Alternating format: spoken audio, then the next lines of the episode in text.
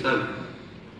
¿Por qué es bueno y sano tener tristeza? Porque le permite uno resignificar la vida, porque cuando usted está triste reconsidera lo que ha hecho, porque es un momento de evaluar, porque la tristeza nos permite aprender a valorar. ¿Es buena la tristeza? Claro que es buena. Y usted está por la vida y de pronto eh, falleció alguien muy querido y se sintió triste. Pues bueno, esa tristeza le permite valorar la importancia de la vida, de la existencia, del aquí, del ahora. Y cuando otros mm, fallecen, nos permiten valorar la importancia de la vida. Entonces, sentir tristeza está bien, está bien. ¿Podemos evitarla? Muy difícil.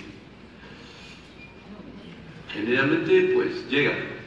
Ahora, ¿cuándo se convierte la tristeza en un complique? Cuando se prolonga o se repite. Si yo tengo tristeza 10 eh, minutos, vale. Una semana, vale. Si es la muerte de un ser querido, muy, muy, muy, muy querido, muy profundamente querido, posiblemente la tristeza lo acompañará uno unos cuatro meses. Si empieza uno a prolongarla más de cuatro meses y empieza la tristeza a volverse desolación, melancolía, abatimiento, nostálgico, y empieza uno a paralizarse. Y esa tristeza no va a hacer que yo repare lo que ha pasado. Simplemente yo mismo empiezo a aumentar ese nivel de angustia, de molestar, molestar, hasta que llega un momento en que puedo llegar a estar depresivo.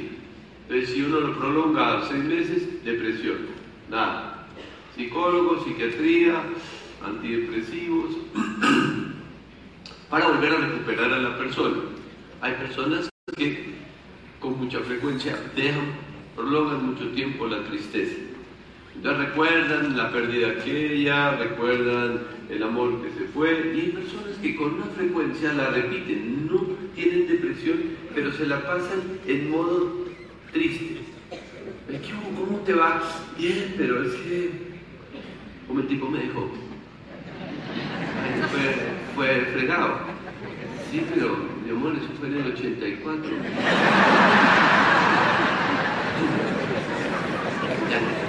Entonces, no se deprimen, no se mueren, pero tienen una vida imposible, harta y aburrida. Bien, hablemos de la otra.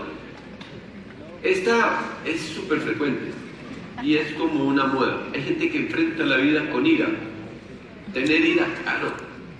Usted de pronto va con su pareja y alguien la va a agredir. Pues usted siente molestia. ¿Qué pasó? No, no, a la misma no, a ver.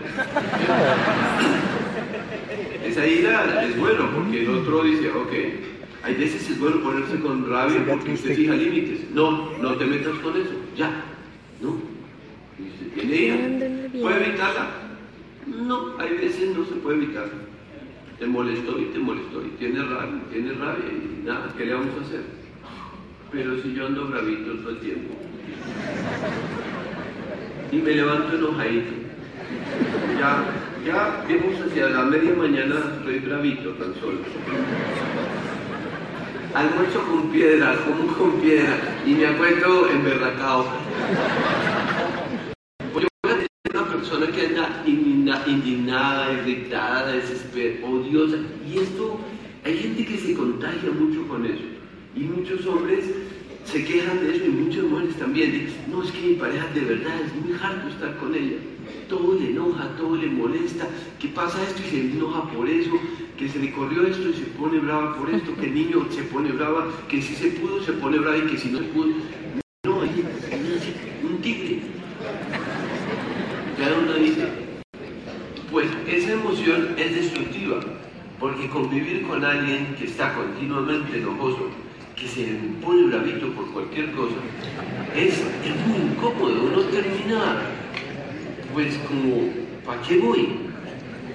Mi amor no ha llegado, pues no quiero ni llegar.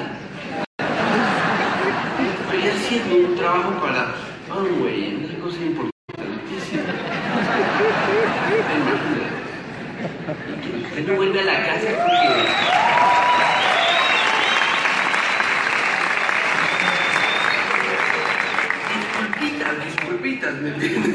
Entonces uno empieza a cubrir con trabajo su incapacidad de relacionarse y uno empieza a fastidiarse con esa persona.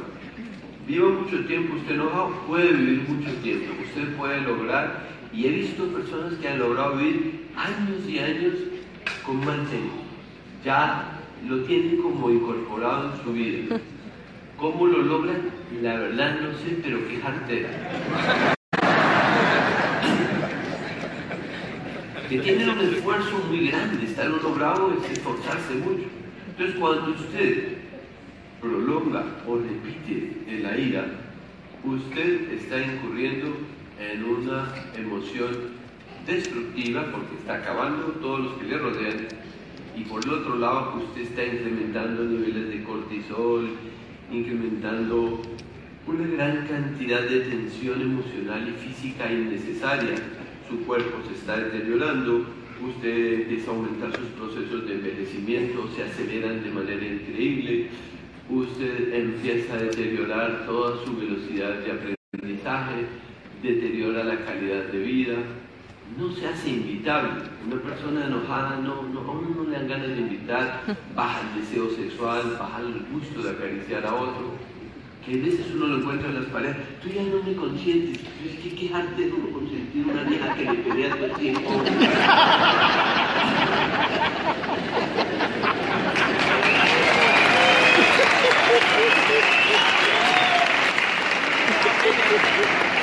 Y para no sonar machista, también es muy raro que una mujer consienta a un hombre que...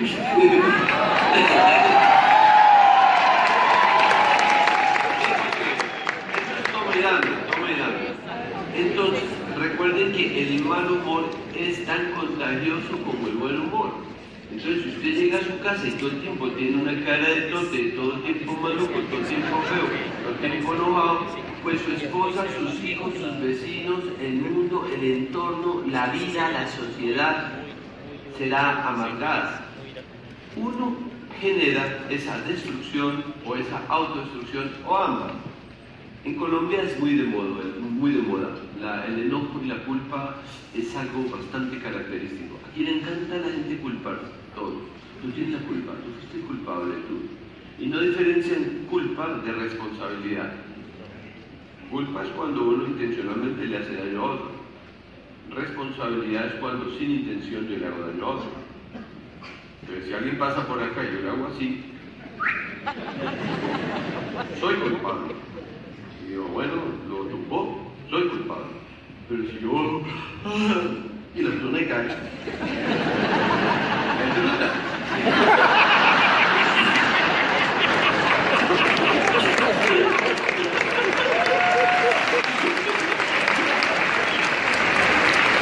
Yo, yo soy responsable y tengo que responder por lo que pasó, pero no soy culpable. En nuestra cultura no diferencia. Y todo el tiempo la gente tiene la culpa, usted tiene la culpa, usted tiene la culpa. Y siempre se le busca a la accidentalidad una culpa. No se considera que la accidentalidad es una parte natural, imprescindible y lógica del ser humano. Porque lo único que no somos es dioses. Somos seres humanos, falibles, equivocables, y cometemos cada ratico una que otra embarradita. Es así. Y si usted se casó, se casó con un ser humano, no con un Dios. Y su esposa es un ser humano, no Dios. Su esposo es un ser humano y no Dios. Y aquel que tiene esa capacidad de tolerar las estupideces humanas es una persona que anda tranquila con la vida. Pero aquel que le da tanta trascendencia y piensa que la vida es tan perfectica y todo eso, Listo. Va la otra. Otra emoción, temor. Oculillo.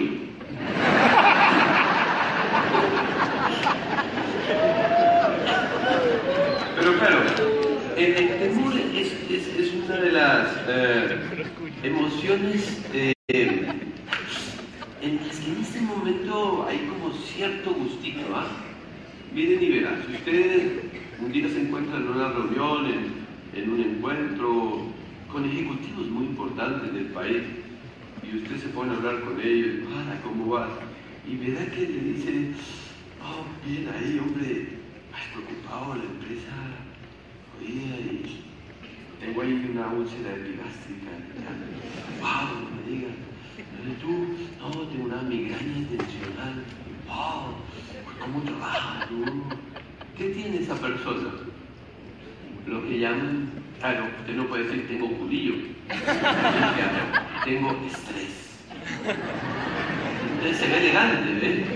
Usted dice tengo estrés, se ve elegante, entonces de manera que el estrés básicamente es temor acumulado una persona que tiene temor, voy a hacer alguna, no sé, voy a visitar un cliente, no, qué miedo, y si lo llamo, y qué tal que no me conteste, y si me conteste, qué tal que no diga qué decirle, qué tal que se diga, y que no me comprenda, entonces no digo, llamo.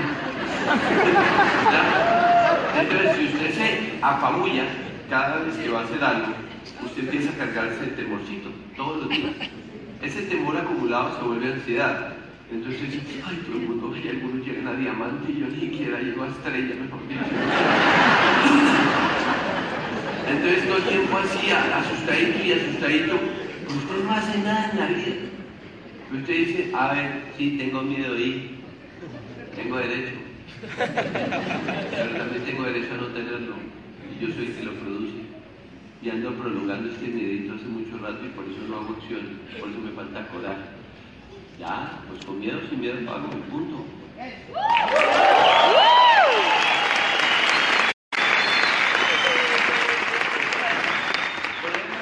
Como cuando uno está enamorado, si se da cuenta. Yo quiero mirando a la chica y me Y uno le da vueltas y vueltas hasta que uno se le arriesga y dice, bueno, a fin que. Ella dice, pues no, y uno ya queda tranquilo.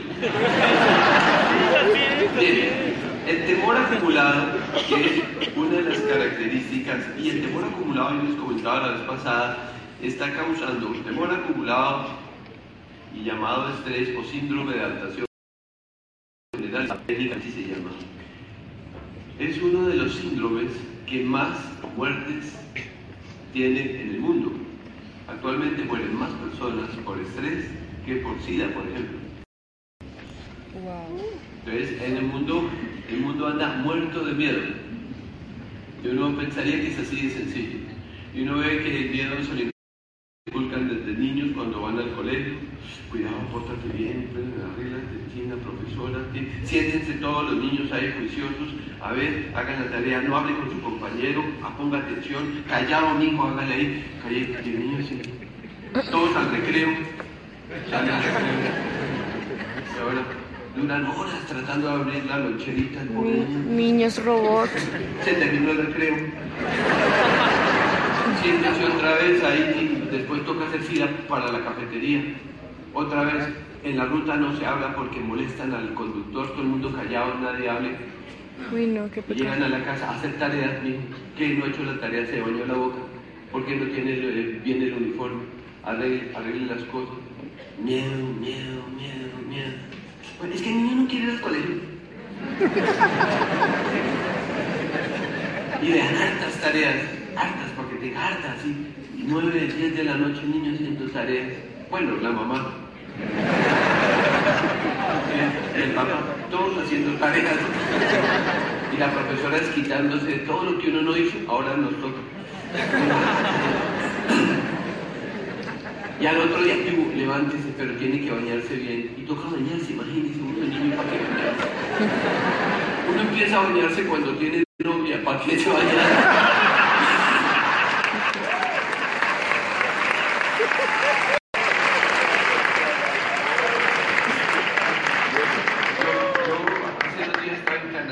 y hablaba con una señora y me decía, es increíble, me decía, Diego, es increíble, yo cuando voy a Colombia veo a los niños en un paradero, un cuarto para las cinco, así.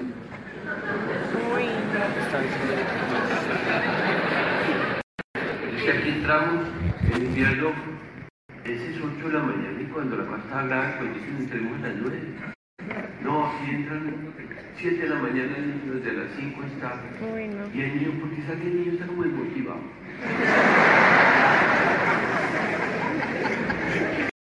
Yo no sé quién dice que, ay, que la mejor etapa de la vida de la infancia. Pobres infelices.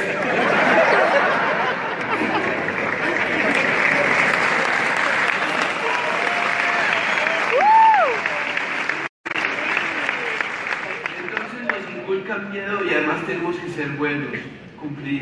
ser exitoso, usted no puede fallar, mi hijo, usted tiene que ser el número uno, no que usted parece hijo de su papá, que nunca ha sido exitoso, pero También de tu mamá, que también fracasó mucho, pero hágalo. Y entonces nos inventan que tenemos que ser exitosos, siempre cumplir, nunca fallar, no equivocarnos, siempre, siempre, siempre adelante, siempre. Nos inculcan eso que nos genera temor. Temor a la vida, temor a existir. ¿Mm? Pero la gente se muere muerto de miedo, de no cumplir con las expectativas de otros, de no lograr esos premios y tantos galardones. Y resulta que para que alguien llegue a un diamante, tiene que contar cuántos fracasos tuvo que haber superado. La vida no son los éxitos, es toda esa acumulación de fracasos. Y quien logra superar todos esos fracasos es el que logra tener el éxito. Pero solo hablamos del éxito, no hablamos de los fracasos que se dieron antes para lograr ese éxito. De manera que tenemos que aprender a valorar mucho más el fracaso, están de la mano, el éxito y el fracaso son idénticos y tan importantes el uno como el otro. Pero cuando solo valoramos el éxito y no valoramos las agallas que tenemos que tener cada vez que hay un fracaso, pues no lo superamos. El trabajo de ustedes es superar fracasos. Muy sencillo.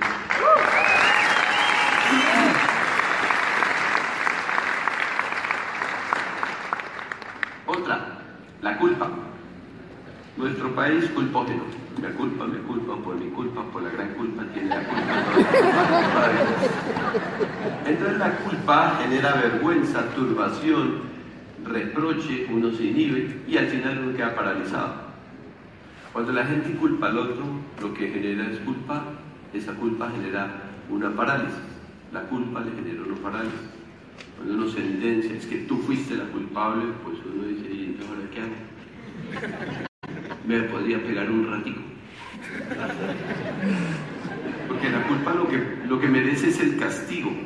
El castigo es la búsqueda increíble de hacer sentir mal al otro, dañar la autoestima de otro, acabar la dignidad de otro. Eso es castigar.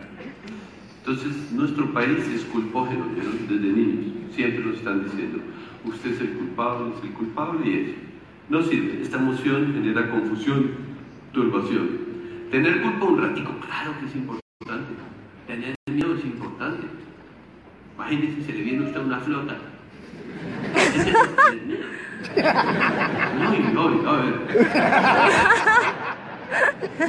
Cometió un error o algo, se le fue la mano y hizo un comentario un poco desagradable y tal.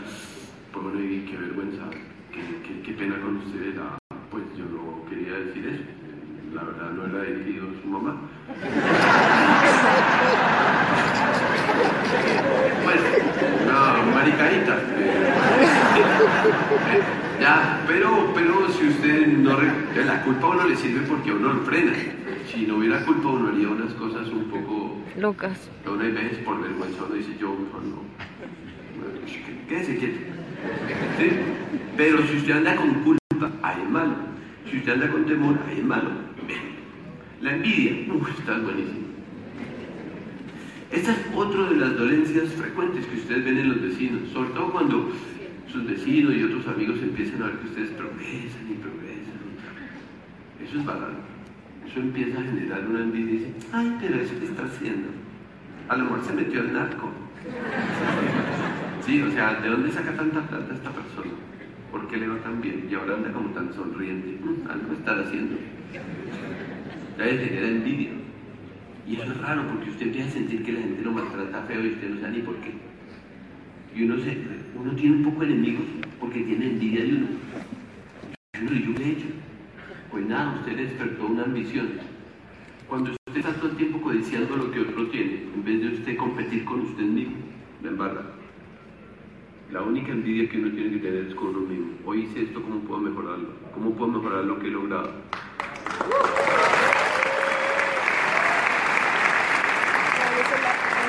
Pero si la persona es envidiosa, y ustedes conocen muchas personas que son de una mezquindad tremenda, de verdad, tremenda, que son tacaños, mezquinos, mezquinos con la palabra, mezquinos con el cariño, mezquinos con los objetos, mezquinos con una sonrisa. que andan, ellos sienten que si dan pierden y no saben el viejo adagio que creo que ustedes lo tienen muy bien aprendido y es, si te preocupas por el bienestar de otros, estás garantizando tu propio bienestar. ¡Wow! ¡Wow! Súper importante, no lo pierda de vista. Uno de, de. Si usted tiene buenas ideas, regálelas, délas, que otro se las complementará. Siempre habrá alguien que nutre lo que usted sabe, comparta. Si usted tiene alegría, compártala. Si usted tiene una buena idea, compártala. Si tiene sueños, compártala. Si tiene pasión, compártala. No comparta aquello que le genera daño o le genera daño a otro. Nuestra cultura es feliz compartiendo eso. Entonces uno ve cómo hay cantidad de personas entrenadas en compartir miserias. Todo el tiempo. No, es que este país está jodido. Esto está mal, ¿para dónde vamos? Está peor y que va a pasar es horrible. Y el futuro era más asqueroso. Y mejor dicho, estamos jodidos y seguiremos jodidos. Y uno termina de hablar con esa persona y dice, "Mm, fue un gusto verlo.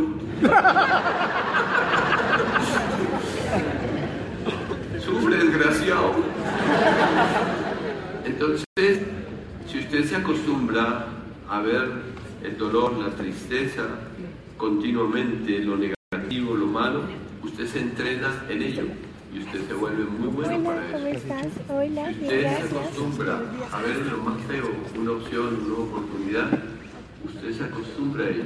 Y después la sonrisa nadie se la quita. Nadie se la quita. Porque pese a las dificultades que hay alrededor, usted tendrá siempre una esperanza, una oportunidad, una luz. Y esa es uno que la crea. Uno tiene que revisar a sus padres, porque muchos de nuestros papás tienen esa costumbre, muchos de nuestros amigos y en ocasiones nuestra pareja tienen una habilidad extraordinaria para encontrar las cosas feas en la vida. Y están muy entrenados para eso. Y uno no se da cuenta y eso se pega.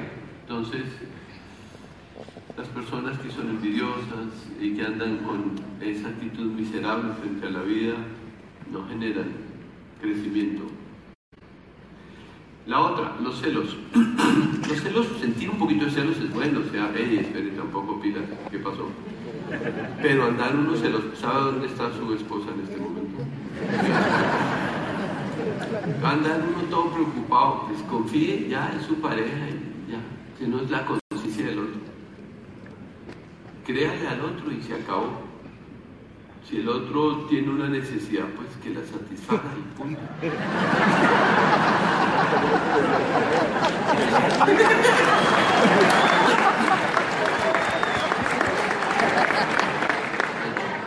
Pero que vuelva. Ahora, que vuelva entrenado,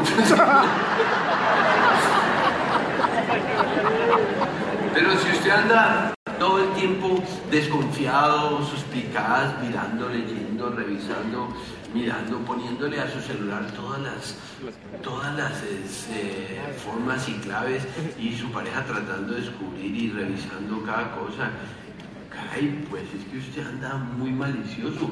Prevenir, qué tormento tan horrible de que la persona sale usted todo el tiempo pensando en el otro y mirando qué está haciendo, cómo respiró, no respiró. Usted no vive la vida suya. Usted vive es una desgracia interior. Y en ese momento eso se llama destructivo y autodestructivo. ¿Mm? ¿Ven los celos? Poquito, muchito. Siguiente emoción, el fastidio. Si yo ando fastidiado, que esa también ustedes la ven muy común, ¿no? O sea, no es ni rabia, no. No es temor tampoco. ¿Mm? No es mal genio. Pero es andar como, como aburrido con la vida, ¿no? Es como, ¿y qué más? ¿Qué cuenta? Mm, Todo igual. Y uno ve a personas saciada, incómoda, aburrida, desencantada, desesperanzada. Tampoco es tristeza, es fastidio. El fastidio a largo plazo no enamora, ni a uno mismo ni, a que, ni al que sea. Que es la pregunta que yo les decía y no tienen ustedes que olvidar. Uno con frecuencia tiene que preguntarse, Oiga, ¿yo sí saldría conmigo?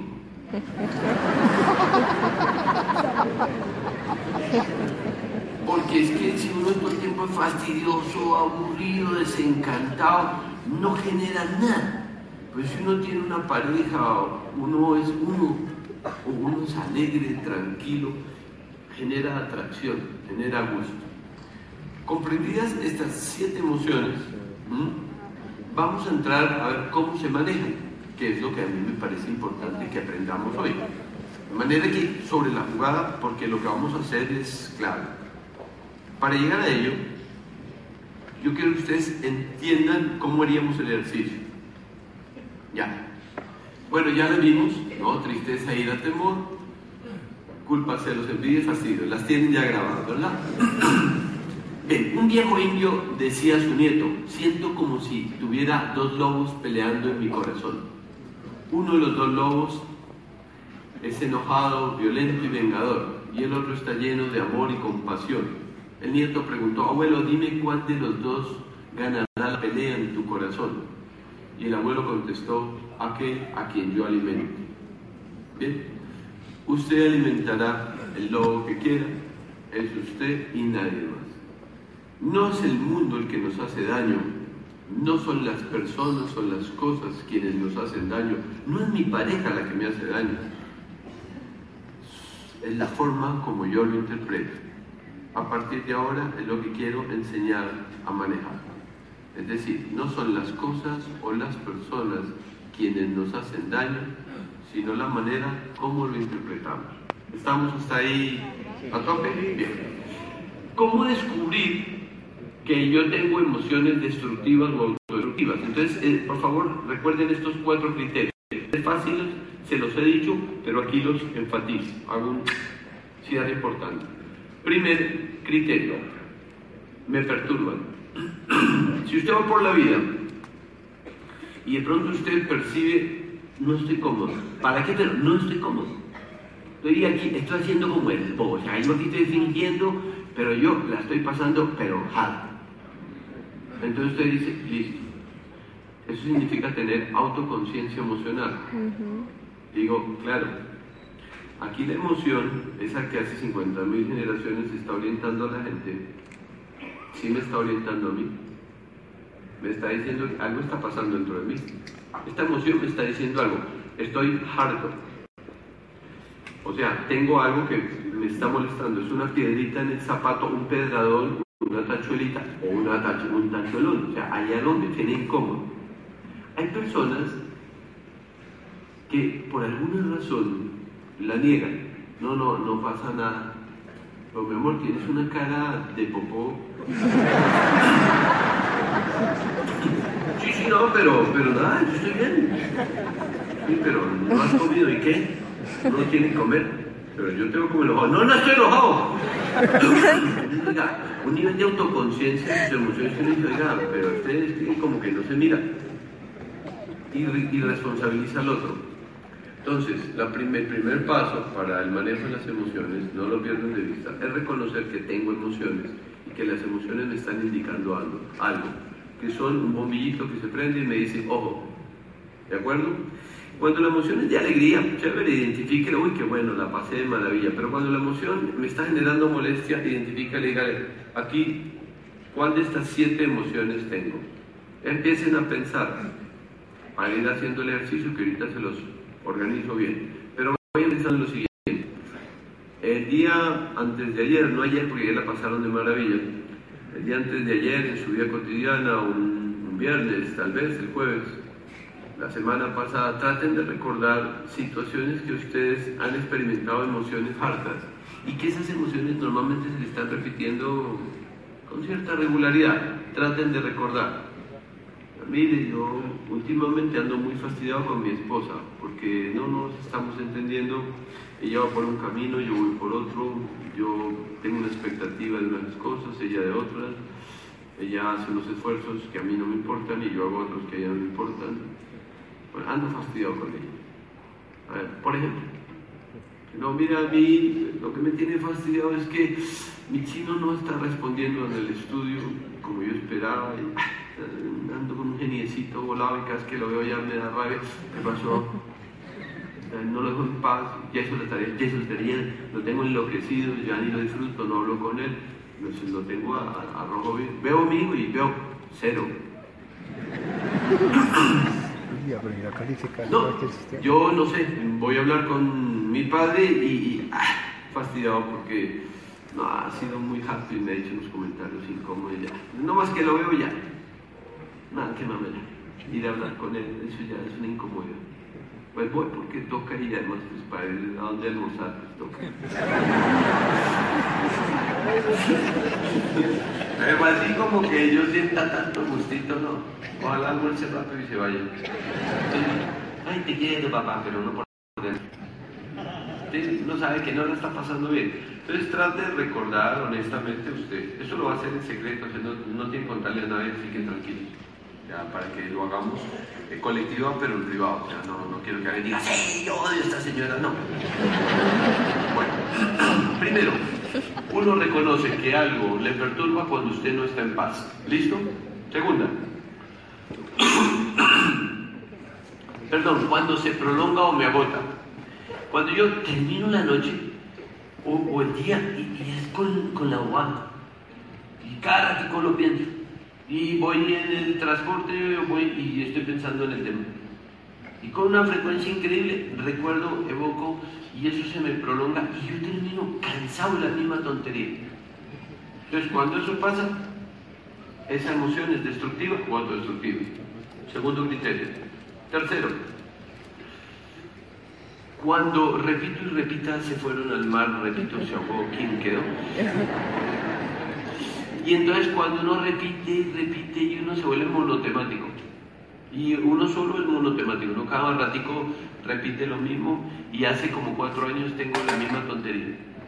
Y usted vive con su pareja fastidiado, pero ahí vive. Y no ahí andamos 14 años. Pero usted no está a gusto. Ni ella a gusto, ni usted a gusto. Y usted todo el tiempo estaba diéndole, ella también. Y se repite, pero no se la quita, pero tampoco hace nada, no soluciona nada, pero usted malvive. Cuando usted malvive, malvive. Entonces dice, no, yo no puedo, esto es imposible, porque a mí qué desgracia, pero yo veo a todos tan contentos, gente feliz. Y yo creo que a mí me tocó lo peor, oiga, qué vaina tan jodida. Bien, cuarta. Cuando me empiezan a causar deterioro, cuando yo ya no soy yo, ni mi casa es ya mi casa, cuando yo ya no estoy alegre, cuando yo ando impostando, cuando yo ando fastidiado, tengo dolor de cabeza, un cansancio increíble, pocas ganas de levantar, pierdo energía, no quiero hacer cosas, eso me quita, me consume una energía interna y con frecuencia tengo dolencias, me duelen los dientes, el estómago, gastritis. En Canadá atendí a una señora que precisamente ha tenido unos problemas laborales serios que no se los ha podido quitar encima porque simplemente no ha cambiado el trabajo, no lo ha enfrentado, sabiendo que no son las cosas o las personas las que hacen daño, sino la manera como ella se enfrenta.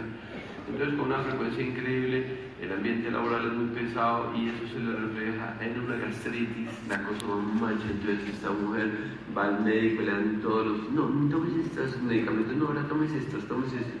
Y mágicamente, el sábado y domingo se cura. Hasta que yo le dije, no, no estás como furioso que cuando no vas al trabajo estás como bien. Dijo, oiga, ¿verdad? Nunca lo asociado eso. No lo asocian, porque no son conscientes de sus emociones. Entonces, se están generando un daño interior físico. No duermen, se levantan asustados, tienen pesadillas, mareo, irritabilidad continua. Entonces, tienen deterioro interno y también eso los vuelve fastidiosos. No son personas que destilen alegría, paz, tranquilidad, armonía, sino que la verdad a uno le cuesta, es pesado hablar con estas personas porque son monotemáticos, hablan de lo mismo, se quejan de lo mismo. Es una artera estar con estas personas. ¿Está bien? Bien. Si esto les ha pasado y si esto lo están viviendo, se denomina, en ese momento les dice ya, se cumple, cumple, cumplo, si esta emoción me está generando deterioro. Bien. Yo les decía que la emoción pasa a estado emocional y se vuelve sentimiento. ¿Recuerdan? Hablando de cosas bonitas, no de cosas deteriorantes. Si yo conozco una mujer que me genera alegría, con la que río, con la que tengo esperanzas, con la que disfruto, con la que tengo sueños, con la que hago planes, una mujer que me hace vibrar, con la que tengo erotismo, con la que disfruta de mi caricia, con la que busca mi caricia, con la que busca sonreír, con la que le encuentro el ladito, con la que propone, con la que me pone a soñar, con la que me invita a volar. Si yo encuentro esa mujer, entonces digo, hombre, la emoción que me genera es del carajo, digo, esta es, es que esta es la que yo quiero, hombre, a ver. Y uno en ese momento pues, busca más tiempo estar con ella, porque uno dice, qué rico, esta mujer es muy alegre, muy agradable, entonces la emoción del simple placer de ver a esa persona se convierte quiero estar con esa persona, porque esa persona me genera cariño, me genera bienestar, me genera tranquilidad. Si esa emoción se prolonga en el tiempo, se vuelve amor. Así es. Yo, digo, yo amo a esa persona, la amo. Es que es una maravilla estar con ella al 90%. Siempre encontramos un espacio de sueño, una oportunidad para hacer las cosas. Las dificultades son tan poquitas y el peso de la dificultad sobre la alegría es tan grande que la verdad vale la pena esa mujer. O vale la pena ese hombre. Pero si el peso es así, yo veo a mi pareja, no otra vez, no otra vez, ¿no? Mi amor, ¿y por qué no? Porque no puede. Tampoco. Mi amor, ¿y que esta noche hacemos el amor? No, compremos lo hecho.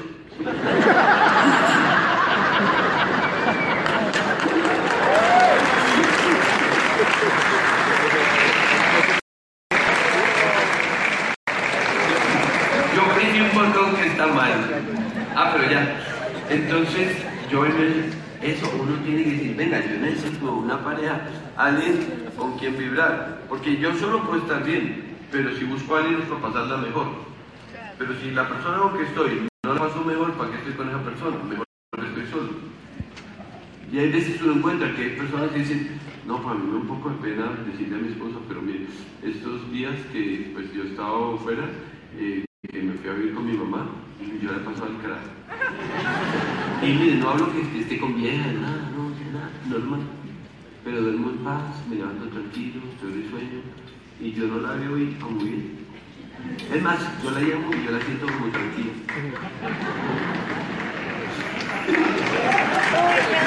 Uh, está celado. Bien por esa. Entonces cuando uno le tiene que decir a su pareja, venga, los dos nos casamos, nos unimos, nos juntamos, fue para pasarla bien. Y si no la estamos pasando bien, ¿qué estamos haciendo? Así no sirve. Porque si yo te escogí para hacerte la vida imposible y a cuadritos, y tú a mí, no, no eso no sirve. Yo te estoy haciendo daño. Y entonces se revierte el proceso. Entonces, el sentimiento de amor que yo le tenía, profundo y maravilloso a esa persona, si empiezo a experimentar cada momentico estados emocionales de in, contrariedad, molestia, incomodidad, fastidio, molestia, incomodidad, fastidio, cartera, no, no se puede, malas caras, malas caras, se va deteriorando, entonces yo ya empiezo a revertir eso, ya la emoción del cariño desaparece y empieza a surgir el otro sentimiento de animadversión, de fastidio. Yo no quiero, la verdad es que a mí me dejaste. No, pero es tu esposa, tu dama, tú prometiste. Pues sí, yo prometí, incluso lo prometí con Dios, hice hasta contrato y que la vaina. Sí, no, todo lo que Pero ¿cómo le engañó mi corazón? O sea, mi corazón me dice, esa vieja no le sirve mal. Es verdad. Entonces, así usted ha hecho el compromiso con Dios o lo que sea, sus emociones le dicen. Usted lo que no siente es amor. Entonces el amor es temporal. Uno quiere mientras el otro le produce bienestar. Demore cuatro meses, usted sintiendo malestar con su pareja, pierde la relación. Esto uno volver a recomenzar si es posible. Hay veces ya no es posible.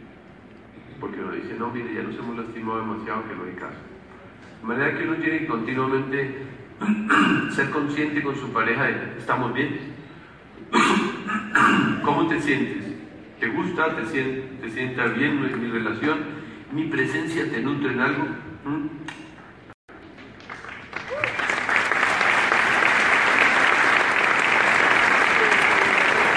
Por eso eso, a mí me ha gustado mucho de esta organización el que procuren mucho que el trabajo lo hagan en pareja. A mí eso me gusta mucho y ojalá lo logren la mayoría. Porque si algo une son sueños compartidos. A uno lo une mucho, mucho tener un coequipero. A uno le une mucho saber que no tiene un cómplice existencial. Alguien con quien batallar y pelear y pasar los malos ratos. Y venga, esto es nuestro esfuerzo, ya de mi amor, tú puedes, yo también haga. y sobrellevar los malos momentos. Cuando uno tiene ese cómplice, pues siempre la vida entre dos se hace más fácil. No lo pierdan de vista, aprovechen ese cuarto de hora. Cientos de personas no tienen esa opción. De hecho, en Colombia, que es un país en eso bastante atrasado, las empresas procuran que sean que una persona y aquí no se admiten familia. En países desarrollados, en Suiza, en Suecia, también se procura que haya pareja y que en la empresa ojalá haya parejas, porque sabe que las parejas tienen un enlace afectivo. Pero miren lo que está pasando incluso en, en estos países desarrollados. Ahorita en Estocolmo, por ejemplo, ya surgió el Ministerio de la Soledad. Bueno, nos da risa, pero no, es verdad. O sea, en este momento hay una ministra que al ver tanta soledad, tanta gente que no tiene pareja, tanta gente que anda sola por la vida, que tenemos que hacer algo. Tenemos un nivel de soledad tan alto en nuestros países que tenemos que hacer algo. En Colombia el 10% de la población vive sola. O sea, el tema de la soledad está a pasos agigantados. ¿Por qué? Porque no estamos desarrollando habilidad para trabajar en equipo, trabajar con otros. Esto que ustedes están haciendo, yo los aplaudo. Muy bien.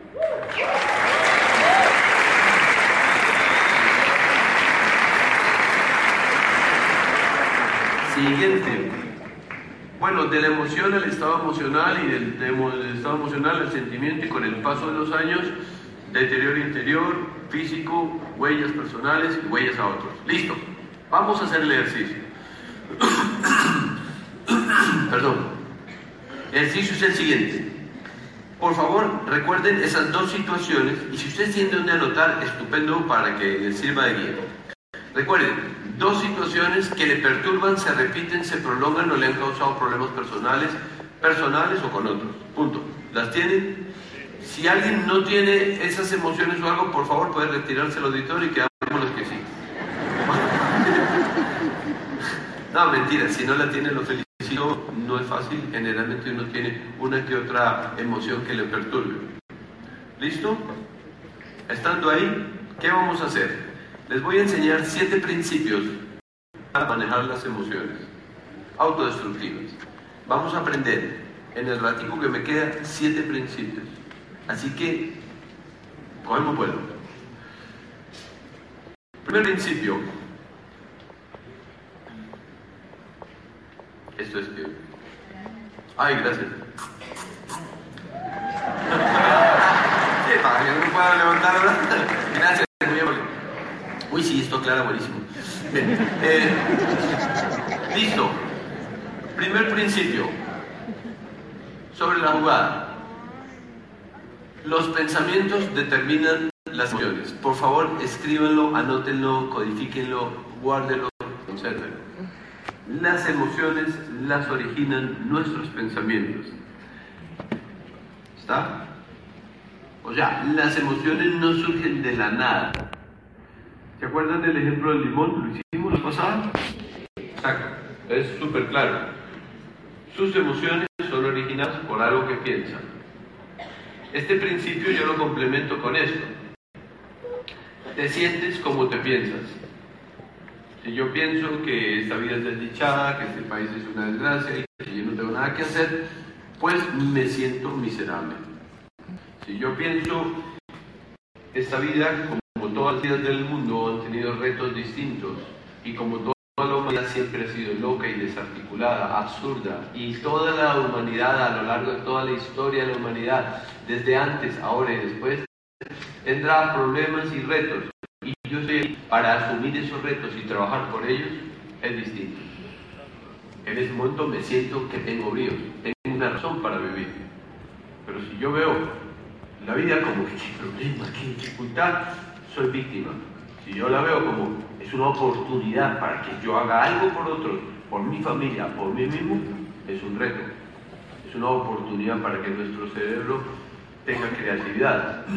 nuestro cerebro desarrolle opciones. ¿Está bien? Esto lo decía de esta forma. Cualquier situación produce pensamientos, genera emociones y se reflejan en comportamientos. Entonces, yo me da miedo hablar en público, no, porque qué tal uno la embarra y no hablar, ay, qué tal, ay, la embarró, tal, y yo, uy, está bruto, no sabía, Yo pienso todo eso, entonces voy a hablar en público y digo, no, ¿cómo hablar en público? Entonces ya el pensamiento me genera una emoción, miedo. Ya tengo vergüenza sin haber hablado. Ya estoy avergonzado. ¿Cómo se refleja? No hablo, no participo, nunca digo, no pregunto, no opino. Entonces fíjense cómo es el encadenamiento. Estamos bien ahí, ¿no? Bien. Yo estoy haciendo bien didáctico. Esto lo decían algunos pensadores. No leen más rápido que yo explicando. No nos afecta aquello que nos sucede, sino aquello que decimos. Hay que buscar pensamientos adecuados a la virtud y al equilibrio. Epiceto siglo III antes de Cristo, ¿no?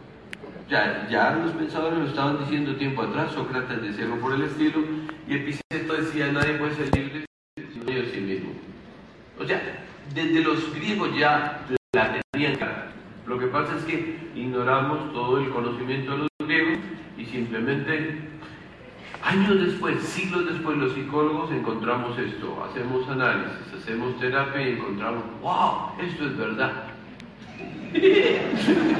Así la vida. La historia se repite. Segundo, segundo principio. Creencias irracionales o pensamientos disfuncionales